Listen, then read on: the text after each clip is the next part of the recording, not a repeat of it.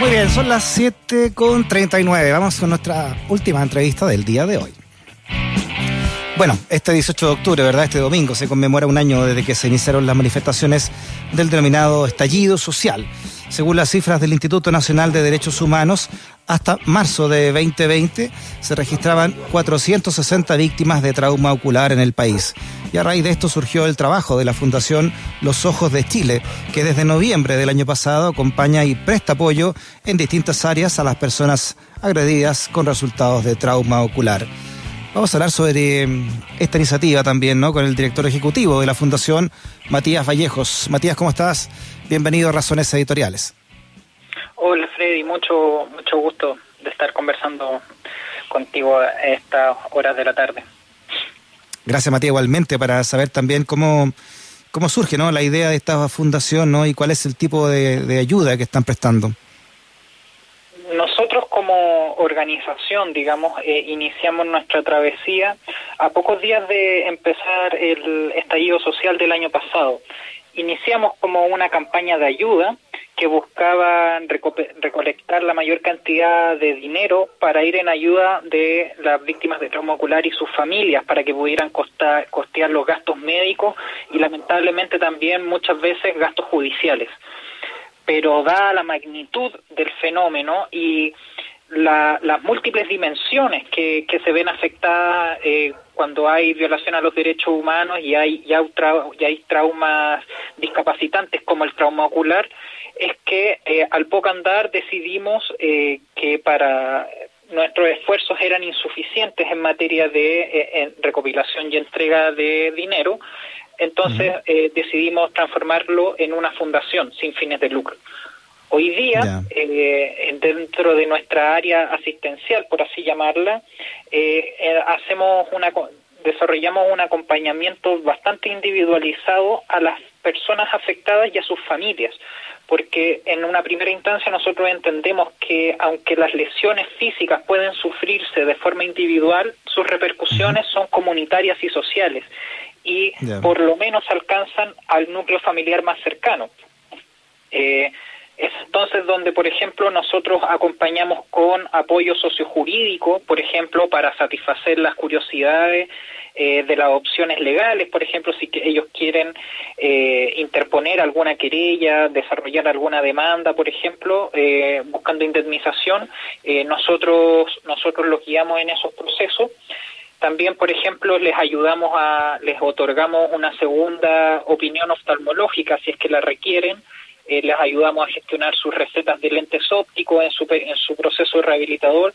Y también una arista eh, que en ningún caso ha sido abordada por el Estado, que es la reinvención laboral. Aquí, lamentablemente, hay muchas madres y padres de familia que eh, vieron que ven imposibilitada la, eh, el volver a desempeñar las funciones laborales que desarrollaban antes de sus ataques, por ejemplo, porque necesitan visión binocular o precisión en la visión.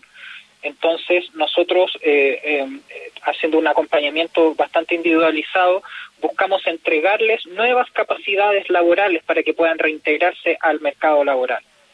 Dentro de otras prestaciones, también la contención psicosocial, no solamente a los familiares, o sea, no solamente a las víctimas individuales, sino que también a su núcleo cercano. Eso es interesante lo que tú cuentas, Matías, porque claro, no, no es solamente la, la pérdida de un, de, un, de, un, de un ojo, ¿no? En un caso, lo que ya, es, imagínate lo, lo que provoca, ¿no? Eso en, en, todo sentido, pero también se desmorona todo un sistema de vida eh, partiendo por aquello, ¿no? Sí, claro que sí. O sea, nosotros como fundación estamos abocados a que estas personas puedan reinventarse no solo laboralmente, sino que, que puedan reemprender sus proyectos vitales, que se vieron truncados y a veces eh, destruidos por el ataque que recibieron por parte de agentes del Estado. Claro. Matías, ¿está ahí? Sí. Ah, perfecto, pensé que se me había cortado la, comunicación. ¿Ustedes quiénes son, Matías? ¿Quiénes integran la Fundación Los Ojos de Chile? Bueno, nosotros somos un grupo de voluntarias y voluntarios eh, que desarrollamos esta fundación sin fines de lucro. Eh, tenemos, digamos, eh, la base de nuestras operaciones son en Santiago, pero eh, estamos desarrollando puntos focales en, en otras regiones del país, porque aunque lamentablemente la mayor concentración de casos está en la región metropolitana, hay casos a lo largo de todo Chile, de hecho no solamente desde el año pasado.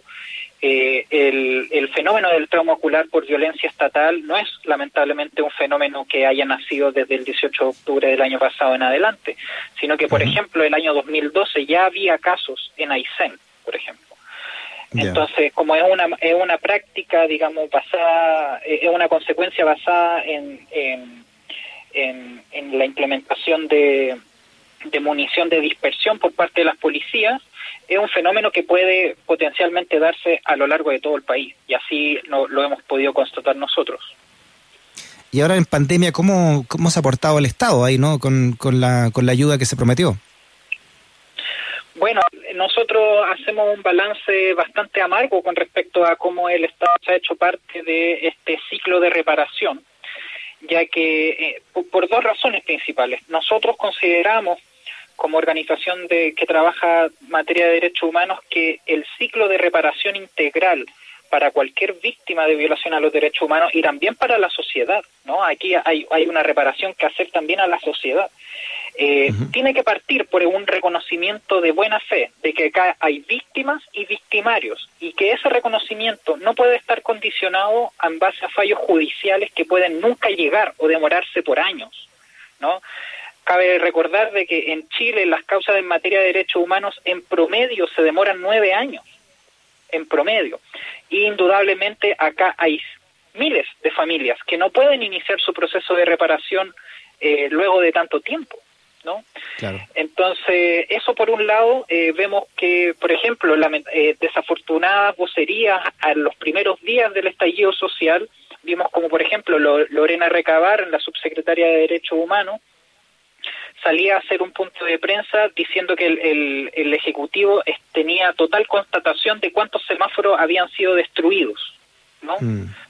Eh, haciendo, haciendo falta a su rol como subsecretaria de Derechos Humanos, que en ningún caso es su deber referirse a ese tipo de catástrofes, ¿no? Entonces hay, una falta de reconocimiento muy muy permanente, o sea, digamos, desde, desde esos días hasta ahora no ha habido un reconocimiento por parte del, Estado, no solamente del Ejecutivo, porque también cabe recordar de que hay casi 9.000 denuncias de violencia institucional, más allá del, más allá que también obviamente parte importante son de lesiones oculares, pero hay casi 9.000 denuncias que han desbordado toda la institucionalidad del Ministerio Público y de, y de la Fiscalía. Hasta el día de hoy eh, no hay un grupo especial de fiscales exclusivos y con, con dedicación exclusiva y también con, con, con, profesionalización preferente, digamos, en materia de derechos humanos que se hagan cargo de estos casos. Entonces, por ejemplo, vemos que hasta el día de hoy se siguen repartiendo y abordando los casos en forma territorial.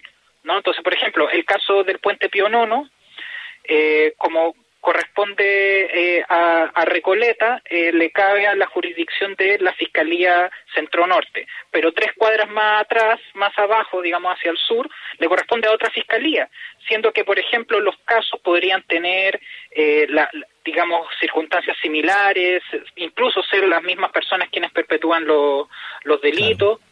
Eh, no hay un, no, no hay una no hay una consideración de la magnitud del fenómeno no todavía se sigue abordando como si fueran casos aislados.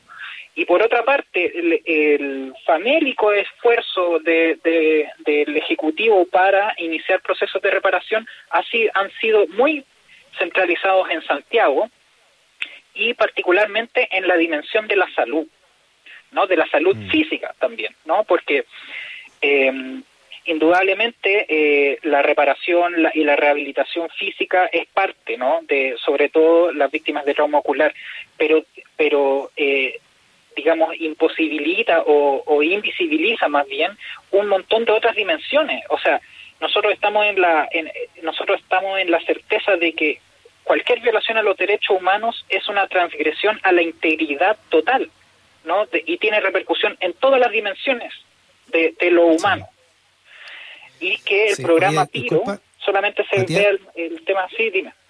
Sí, no, no, que respecto de eso también, eh, claro, esto esto también va mucho más allá de, lo físico, como tú dices, también hay un drama detrás eh, económico, hay un drama eh, psicológico, hay una, hay una serie ¿no? de, de, variables que se requiere de ayuda. ¿Cómo, está esa ayuda eh, integral para las personas que fueron agredidas de esta manera?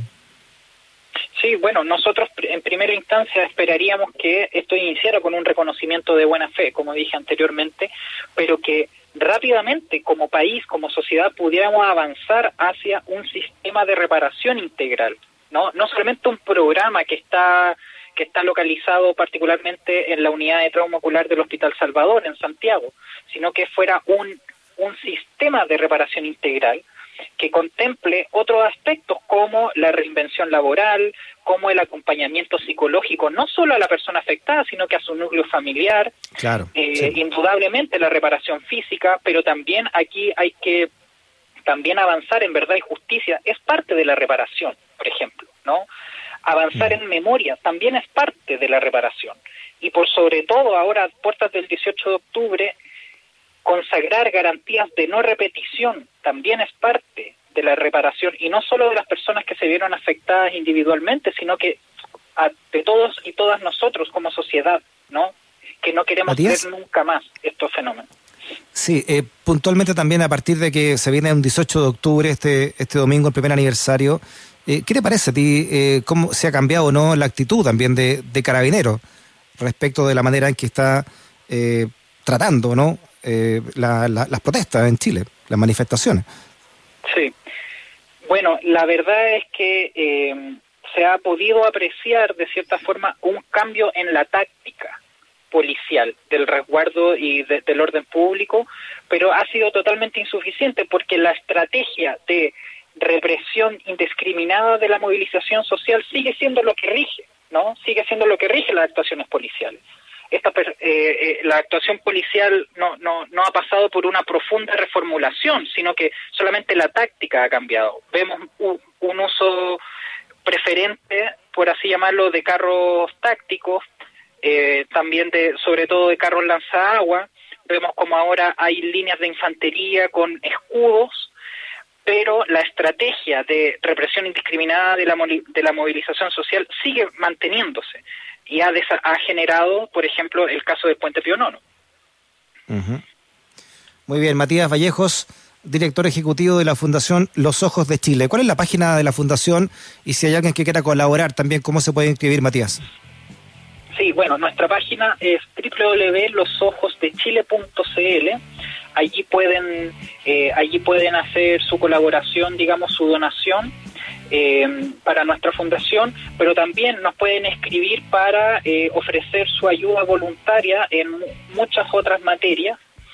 Eh, como les decía, nosotros somos un equipo interdisciplinar, tenemos psicólogas, trabajadoras y trabajadores sociales, tenemos abogados, tenemos también personas que nos, nos, nos ayudan y nos colaboran en las comunicaciones, por ejemplo, y eh, entonces también pueden eh, ofrecer voluntades generosas a hacer y poder integrarse a nuestro equipo.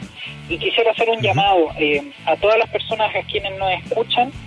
si ustedes son o conocen alguna alguna víctima de trauma ocular por violencia estatal, por favor cuéntenles de nosotros. Nosotros somos una organización que estamos al servicio de ustedes acérquense, eh, indudablemente vamos a vamos a, generar la posibilidad de ayudarles en lo que ustedes necesiten.